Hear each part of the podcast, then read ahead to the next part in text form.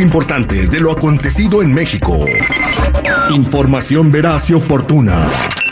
Esto es un directo con Blanca Cepeda desde el Heraldo de México.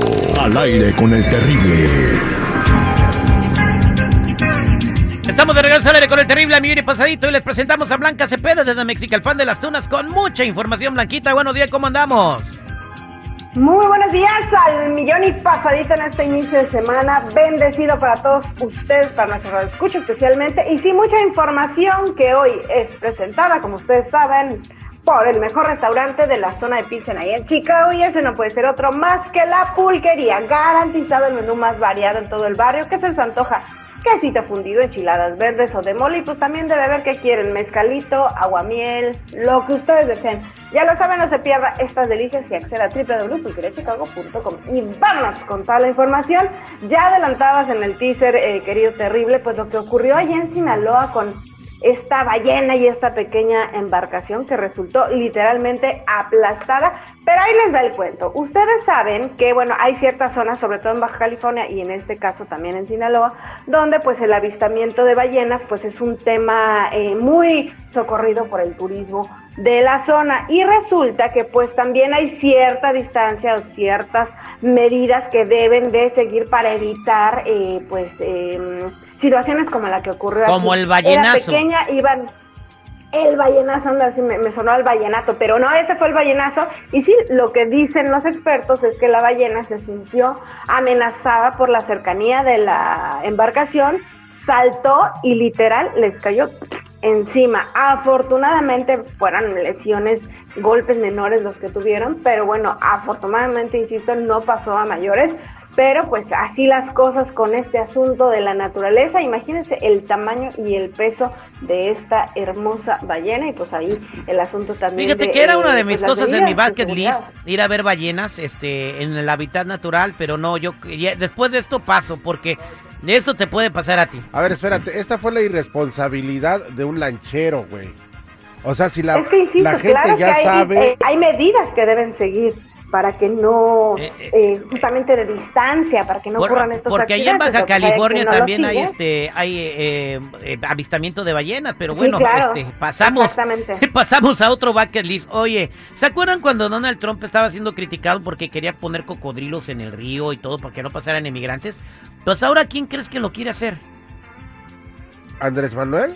México quiere, propone poner cocodrilos para detener que los migrantes pasen. No, no, no transgibres la noticia. Quiere poner un criadero de cocodriles porque es una es un es un animalito que está en peligro de extinción, entonces ¿dónde? En la frontera. No inventen los dos cosas, ahí les da la realidad de este asunto que además nadie sabe quién está detrás, pero lo que sí es cierto es que fíjense que eh, pues en el Río Bravo ya eh, no es la primera vez que se capta eh, que hay un cocodrilo andando ahí. Muchos dicen que en realidad fue llevado precisamente para que los migrantes no crucen por ahí. ¿Por qué esta suposición o por qué digamos que esta versión? Porque no es una zona, no es un hábitat donde eh, pues se recurra que vivan los cocodrilos. Entonces, esto que se dio ahí fue eh, dado a conocer por la patrulla fronteriza y bueno, también por varios ciudadanos fue reportado y no está, no echan en saco roto los expertos, sobre todo los, eh, las personas a favor de los migrantes, que de verdad se está llevando a cabo pues esta situación para evitar que crucen precisamente desde México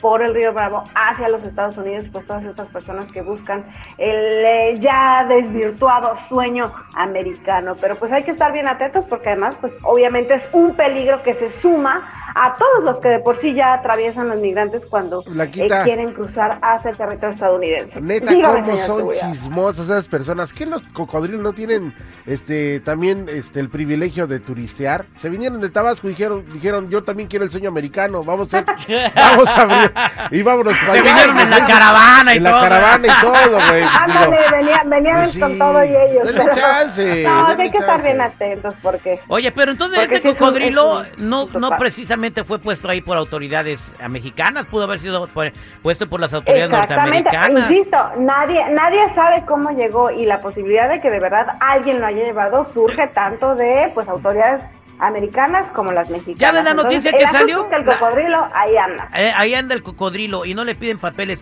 Y bueno, lo, lo, bueno es que no se ahoga, este, sabe nadar. Pero ya ven lo que pasó, la noticia que acaba de salir, de que la migra nos está, revis eh, ICE nos está revisando a todos con papeles y sin papeles, tiene la información de todos. A Google eh, y las compañías de tecnología ya, ya no te van a querer password, Blanca. Ahora van a, eh, vas a abrir todas tus aplicaciones con reconocimiento facial. Quieren los datos de todo el mundo a como dé lugar. Así que, pues ahí está. claro, por supuesto, pero miren, no vayamos muy lejos. Aquí en México, el tema este de, eh, el tema fiscal, o sea, ya te analizan el iris, las huellas, todo. O sea, realmente tienen todos tus datos biométricos. te conocen literal de pies a cabeza. ¿Y sabes quién tiene la culpa? Los irresponsables, güey. ¿Quién? La gente que piensa que puede ver la cara de a la autoridad. Por esos güeyes es de ¿Tú lo dices por Laura Bozo que está en la casa de los famosos? No, espérate. Yo pensé que iba a decir, es culpa de la Panini. Yo... culpa de la, la Panini. Regresamos, señores, al aire con el terrible...